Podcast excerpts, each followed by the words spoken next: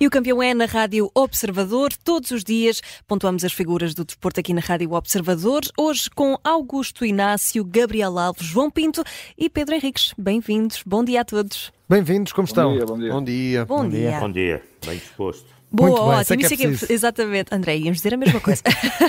Ah, bom, hoje os três grandes não jogam, ah, mas jogam fora de campo. Vamos analisar as palavras de Rui Costa na entrevista à BTV. Ah, ora, o presidente do Benfica falou sobretudo do mercado de transferências, com o balanço que foi feito, ah, mas recusou um all-in.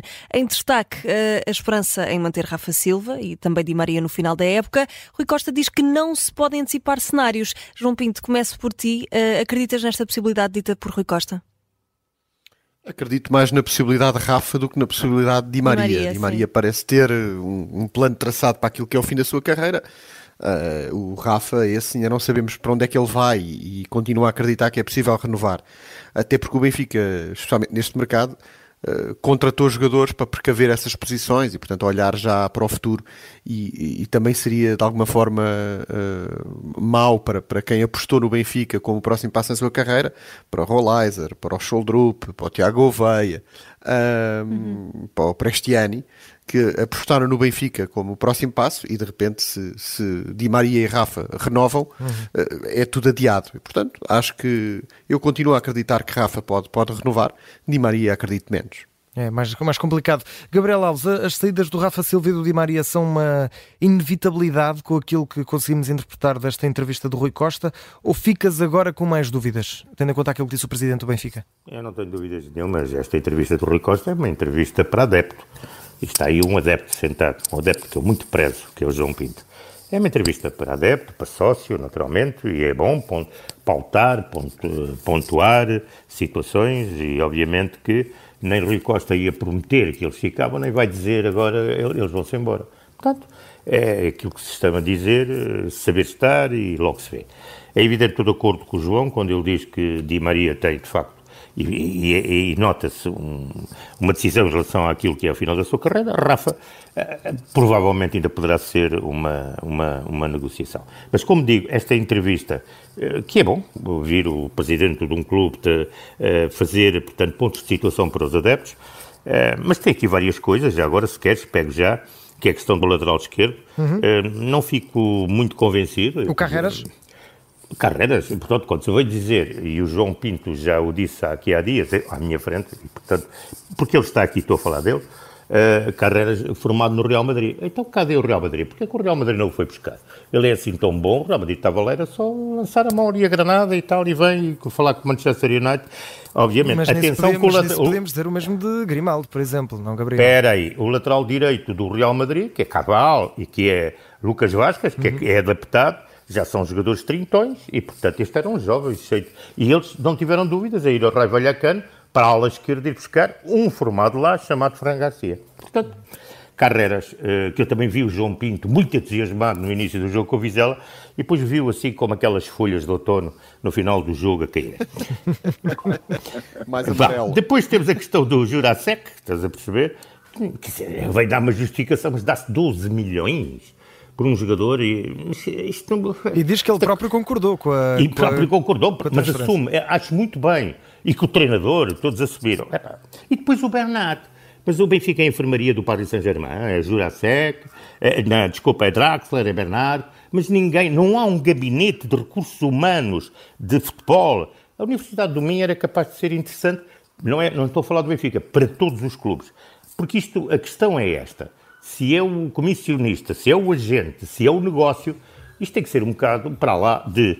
Portanto, vejam bem em lateral esquerdo como é que isto vai na- no Benfica. Depois, eh, a história do Artur Cabral, e foco aqui, eh, que de facto acabou por ter a confiança do treinador, que é muito importante ter a confiança do líder em qualquer profissão.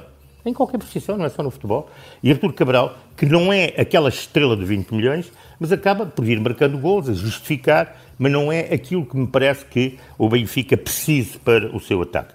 Pronto, contratou Marcos Leonardo, que naturalmente deu a explicação, um jogador de futuro, estou de acordo, vamos ver. Quanto aos outros também, mas tocou aí num ponto muito interessante o João Pinto, que já há dias também eu tinha feito durante a nossa transmissão, que é a questão dos jovens do Benfica. Em relação ao, ao lateral esquerdo, por exemplo, o João Pinto focou o lateral esquerdo da equipa B.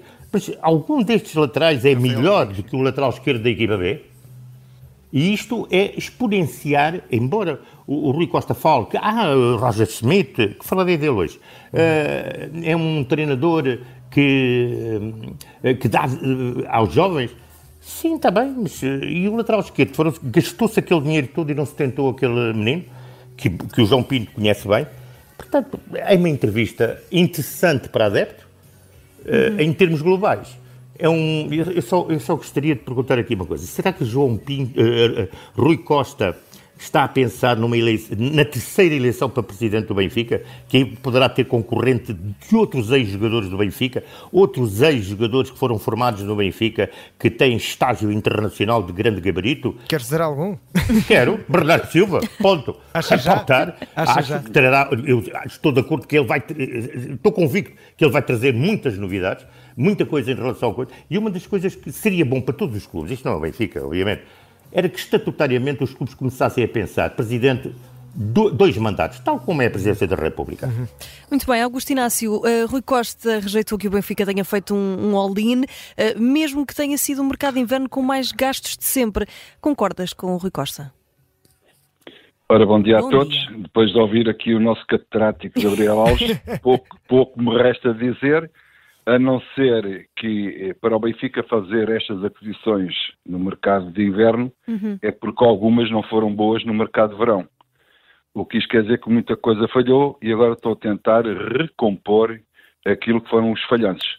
Mas uh, concordo que é realmente uma, uma entrevista para o adepto do Benfica, para agentes do Benfica que gostam de ouvir o seu presidente falar e, e da maneira como o Rui Costa fala, é uma confiança enormíssima toca ali em dois pontos que os adeptos do Benfica falam também diariamente, que é o Di Maria continua, o Rafa continua, toca nesses pontos, mas também já se percebeu que o Rafa custa-lhe muito sair de Portugal porque não tem espírito de imigrante, a não ser que seja realmente uma loucura, que é aquilo que lhe está a fazer pensar se não renova para o Benfica, é porque realmente os dinheiros lá para fora são muitos, mas contra o gosto dele, porque ele não tem espírito de, de aventura, mas até ao fim, até ao, Exatamente. até ao fim, até ao fim da, do, do, contrato, tudo ainda é possível, mas claramente que, que, que Di Maria veio, veio, pagar, veio pagar duas coisas, talvez prometesse a ele mesmo.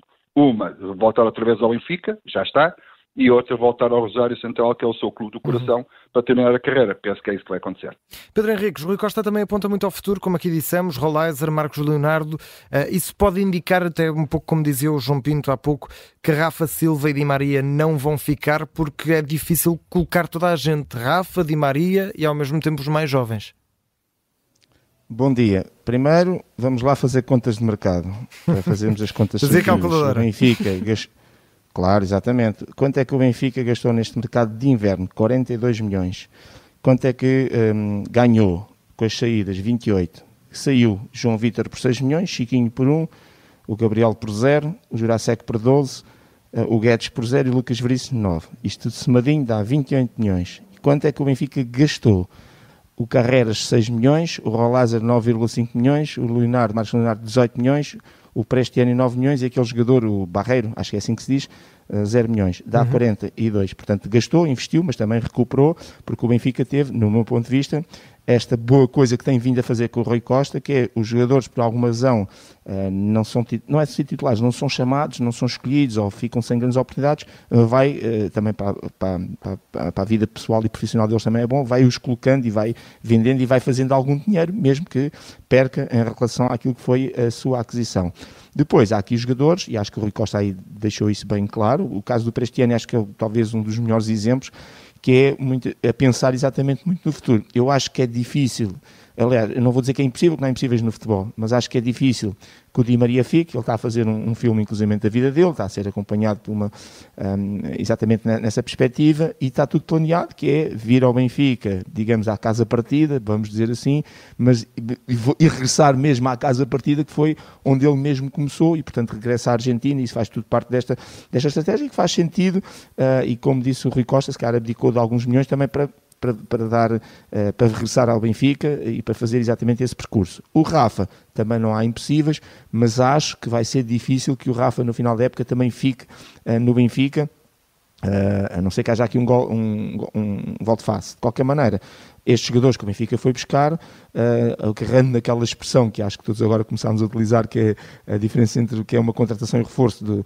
do Sérgio Conceição, eu acho que a maior parte destes jogadores, um, não é a maior parte, estou a falar do Prestiani, por exemplo, do próprio Rolaiser, se calhar estão uh, mais na. e até se calhar o Carreiras, embora o Carreiras vá tendo as suas oportunidades, se calhar são mais contratações para serem, digamos, formatados, trabalhados e a pensar na próxima época do que nesta época. Não quer dizer que nesta época não tenham uh, lugar. Agora vai ser difícil, porque mesmo esta questão dos laterais que não tem corrido bem e não vejo carreiras a ser esse lateral. Não, eu não gosto de fazer comparações com jogadores de, de grande nível, uh, como foi o caso de Grimaldi, que, que, e, e tiveram um determinado patamar. Né? O Sporting também vive um bocadinho disso, que é, uh, depois do, do Porro, todos os jogadores passam por ali, fica sempre a ideia de que nenhum deles há de ser como o Porro. E, e isso é, é, menos bom quando se faz essa comparação até para o próprio jogador.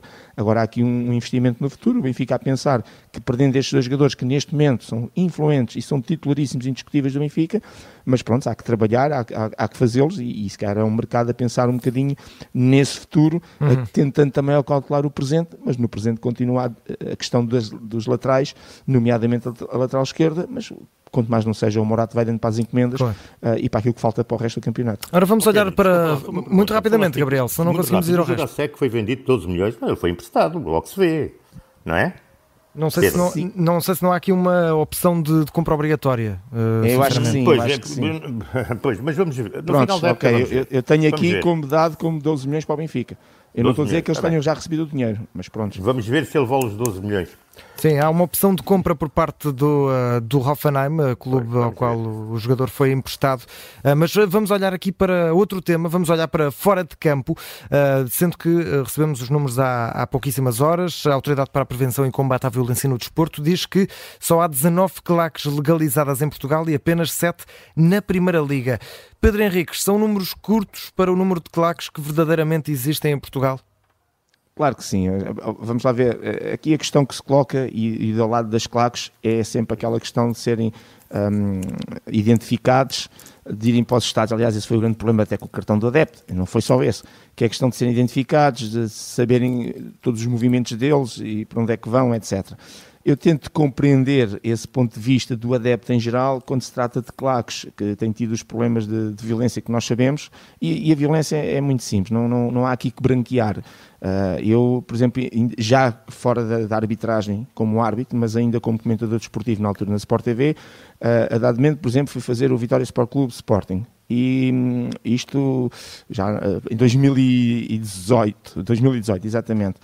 E no final, quando ia a sair, passado uma hora e meia, duas horas com o meu carro, o que é que eu vejo? Uma autêntica cena de, de, de filme americano, com as polícias a atravessarem as ruas, com shotguns, tiros para o ar, uma coisa surreal. O que é que aconteceu? Foi as claques que tinham combinado, como fazem a nível internacional, um determinado local, encontrarem-se só para andar, enfim, a tareia uns com os outros. Portanto, nós percebemos que a maior parte das pessoas que estão nas claques, se calhar, são gente bem, isso nem sequer está em questão, nestas claques organizadas, nestes grupos de adeptos, chamam-lhe o que quiserem, mas muitos que lá estão, estão associados, ligados ao lado negro da coisa.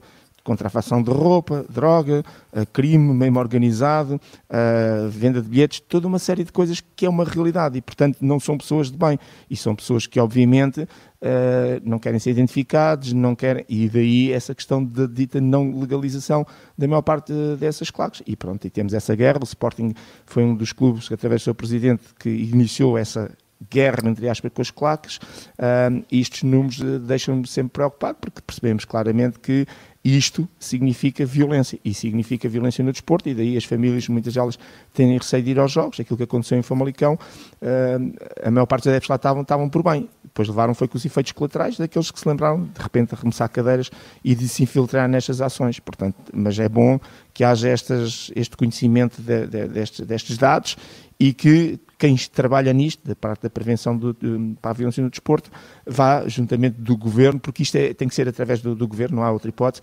colocando medidas, leis, regulamentação e que depois vem por aí abaixo e vem também para o desporto para prevenir isso. E vou dizer aqui uma coisa que é um cavalo de batalha do Gabriel Alves e que eu subscrevo por baixo, que é nós temos que ter um ministro do desporto, não um secretário do desporto.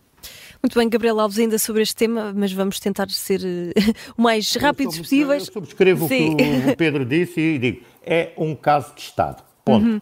Mas achas que se tivéssemos mais claques legalizadas em Portugal, por exemplo, achas que haveria menor violência e mais pacificação?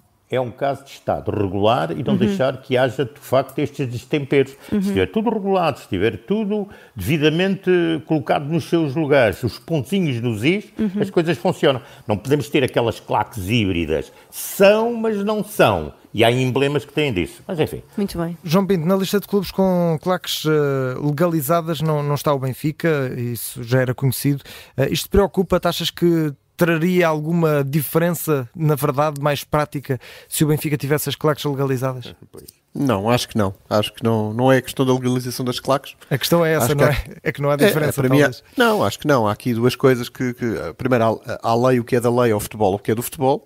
E depois aquela questão da televisão do Pedro Henriques, que, que o Pedro Henriques diz: Olha, eu, eu, vi, eu consigo ver aqui na minha televisão quem é que foi o menino que arremessou a cadeira. Se precisarem de ajuda, digam que o Pedro Henriques ajuda, que ele tem uma televisão boa. E, portanto, na minha também se vê, na do ministro também se vê. Portanto, apliquem a lei. A lei já existe, as leis são boas, são fortes. Uh, o problema em Portugal é sempre a coercividade da lei e a aplicação da lei. Aplique-se a lei e, e, uhum. e, os meninos deixam de, de, fazer martiços. Claro, e Augusto Inácio, estes números surpreendem-te? Ou estavas à espera de, de mais claques legalizadas? Não, não, não me deixa não surpreender. Não, não surpreende, porque eu, eh, se a gente reparar, e, e a história é que diz isso, eh, quem começou com as claques foi o Sporting com os vapores do Rego, há muitos anos atrás. E aquilo começou por ser um divertimento, um apoio à equipa, em que realmente dava um outro colorido, um outro som e um outro, um outro, um, uma outra nota artística, assim, se assim se possa dizer, ao espetáculo. Uhum. E depois aquilo foi evoluindo para claques. As claques, na minha opinião, muitas delas não são legalizadas porque muita gente ali não está pelo bem, não está pelo apoio, está ali para outro tipo de coisas, que são os tais os marginais, que depois aqueles que estão ali pelo bem são, são, são, são também levados em linha de conta como também se fossem uns arruaceiros quando não são. E isto é um encobrimento para aquilo que são as más práticas de uma pessoa. E por isso as claques fossem legalizadas e se fossem regularizadas e se houvesse o tal ministro do desporto em que a menor coisinha que acontecesse quase logo na hora, uhum. é evidente que isto levava um caminho muito diferente e muito melhor. Hoje em dia, como só não estão. Aliás, se nós repararmos, a claque do Spawn, por exemplo, se tiver 5 eh, mil pessoas eh, na Juvela, vamos imaginar, só, só, só, só 200 ou 300 é que estão legalizadas, o resto não está. Nem todos estão legalizados mas estão lá infiltrados. E isso é que é o grande problema. O problema é, acontece, atua-se, acontece ou se atua quando se dá na cabeça. E as coisas não podem ser assim. Ora, muito rapidamente, antes dos campeões uh, e das vossas notas, vamos muito, muito depressa lá fora, porque hoje temos Bayer Leverkusen, Bayern Munique, primeiro classificado contra segundo classificado da Liga Alemã, e temos Real Madrid, Girona, também primeiro classificado contra segundo da Liga Espanhola. Os dois jogos são às três da tarde. Oh, Pedro Henriques, abre, abre lá aí o livro das leis do jogo. Isto não devia ser ilegal, marcar dois jogos destes à mesma hora. Não, pois, exatamente, são, são países diferentes. São países Sim, não são, não são mesmo à mesma hora, Olha, mas há ali. Não, é, sim, 10, 5 segundos, porque há, há, sim, sim, sim, a dar toda a gente a conversar. É fazerem como eu, tenham mais do que uma televisão em casa. Pronto, e fica resolvido. Não, mas aqui o Gabriel Alves tem razão. O jogo do Real Madrid-Girona é às 5h30, portanto vamos conseguir. Eh, talvez haja ali um pequeno. Acho que são os dois às 5h30. Os dois às 5h30, ok. Eu tinha posto os dois às 3 Então, então são à mesma hora. é isso. Exatamente. Estava-me a antecipar. Se eu pusesse às 3 vi outra coisa. Gabriel Alves, muito rapidamente, tu que acompanhas eh, habitualmente a Liga Espanhola, quem é que achas que vai sair por cima? Real Madrid ou Girona? Olha, para mim, seja por cima o Girona por uma razão, porque está a discutir o primeiro lugar. É um clube de bairro da cidade de Condal, portanto, da Catalunha, e está a discutir aquilo que é o primeiro lugar com o grande Real Madrid. E joga Isto é muito importante para a Liga Espanhola, é muito importante para o futebol espanhol e é muito importante para o futebol em geral. Portanto, a tal ideia de que a Superliga não mas uhum. sim dar oportunidade a todos poderem estar. E está, o Girona, com uma grande equipa, um grande treinador, uma grande estrutura e sem loucuras, a fazer um excelente trabalho com o seu treinador Michel. Portanto, um é de facto um desafio até hoje àquele grande senhor que se chama Carlo Ancelotti, é treinador do Real Madrid. Ora bem, vamos ver quem sai por cima, Augusto Inácio e João Pinto. Qual é que vão ver hoje? Qual é que preferem? Augusto, arranca tu.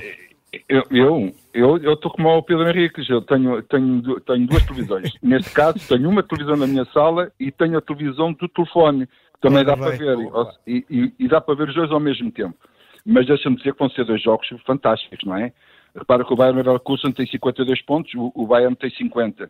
E, e o Leverkusen é a única equipa da Europa, das principais ligas ainda invencível. E, exato. E o Bayern mar, uh, marca 59 golos e sofre 19. Por isso há aqui uma diferença de dois pontos. E o Real Madrid tem 58 pontos e o Girona tem 56. Praticamente também duas coisas, embora o Girona sofra mais golos. Uhum. Mas são dois jogos. Sinceramente, se perguntares quem é que gostava que ganhasse, eu gostava que ganhasse o Girona e o Bayern Leverkusen. Mas isso é uma opinião meramente pessoal. Eh, porque acho que sou a favor do, do, mais pequeno. O Girona, o clube vai, como disse o Gabriel Alves, ganhar ao gigante Real Madrid, devia ser fantástico. João Pinto, e tu vais ver qual? Eu, eu, a ver vejo o Leverkusen, mas uh, uh, só pela beleza do jogo, porque realmente uhum. o, o Bayern Leverkusen joga muito bem à bola, é um, é, um, é um futebol muito bonito de se ver. Um, e, e, um Leverkusen Bayern tem mais cartaz do que um Real Madrid Girona. Agora, obviamente, estamos todos pelo Girona, somos todos Girona desde que eles começaram esta aventura. Isto, não há dúvida como nenhuma, Leicester, que maravilha. É, exatamente, é o terceiro clube da cidade, é uma coisa impensável e, portanto, claro, o Girona sempre. Ora bem, muito rapidamente, 30 rapidamente, segundos. E tem lá um jogador que é bom de olhar para ele, um tal de Savinho. Savinho, exatamente. Savinho, Diz que pode... samba na relva. Pode Ai, seguir para o City, há quem diga, mudar de clube do grupo. Ora, muito rapidamente, 30 segundos mesmo a cada. Gabriel Alves, começa já, já por ti. Quem é o teu campeão e que nota é que dás? Olha, o Koeman disse isto, que o Barcelona é, é um ataque à, à, saúde mental para treinador. Eu diria mesmo, é um pica-miolos. Mas eh, dentro dos muitos treinadores que vão para aí dando um catálogo enorme, não sei, não sei se há páginas para. Há um que se chama Ansi Flick eh, que o, digamos, prestigiado Bild, órgão de comunicação alemã, disse que ele estava a aprender espanhol e é um dos, eh, portanto, invocados para treinador. Ora bem, vejam lá ele com o seu Roger Smith. Dois alemães, duas atitudes. Uh, dois clubes diferentes, mas de peso, porque o Benfica e o Barcelona são duas grandes marcas, dois clubes diferentes. Ah, dois países diferentes, é verdade. E depois as comunicações sociais dos dois países. É que o senhor Hansi Flick não é parvo e sabe para onde vai. 16 para ele. Para o Sr. Roger Smith, não dou nota. Pronto, justo. Pedro Henriques, nota campeão deste sábado tem a ver exatamente com esta questão das claques e, do, e, de, e desta organização, portanto, relativamente ao apoio da violência no desporto. Só relembrar uhum. o seguinte, para esta ligação muitas vezes perversa que existe entre clubes e as claques. O apoio ilícito a claques está tipificado como crime, podendo ser punido com pena de prisão até um ano, sendo que a moldura penal aumenta caso este apoio seja valor elevado para ter dois anos ou valor consideravelmente elevado para ter, uh, até três anos. Como dizia o, o grande filósofo... Precisa agora aqueles anúncios dos medicamentos. E já tem que ser rápido. Um e agora, como... do WhatsApp a falar sobre Exatamente, é só para as pessoas perceberem que está tipificado e é crime este apoio ilegal a claques ou grupos organizados. Como uhum. dizia o grande filósofo, filósofo investigue-se. Ora bem. João Pinto, que é o teu campeão e a nota? O meu campeão é a final da Liga uh, Asiática, portanto, da, da, do Campeonato da Ásia, uhum. esse Jordânia-Qatar, essa maravilha, em que a Jordânia consegue chegar à final e o Qatar vai tentar revalidar o título. Todos pegados à televisão. Isso sim é futebol à série. Muito bem, para terminar, Augusto Inácio, nota e campeão. Olha, eu vou para o António Oliveira, que é por acaso que é filho do, do Tony, eh, do Benfica, eh, treinador uhum. do Cuiabá, rescindiu o contrato para ir para o Corinthians. E ainda há bocadinho o Gabriel estava a falar no atentado à saúde mental. Este também é um atentado à saúde mental. Quem vai para o Corinthians, vou dizer uma coisa.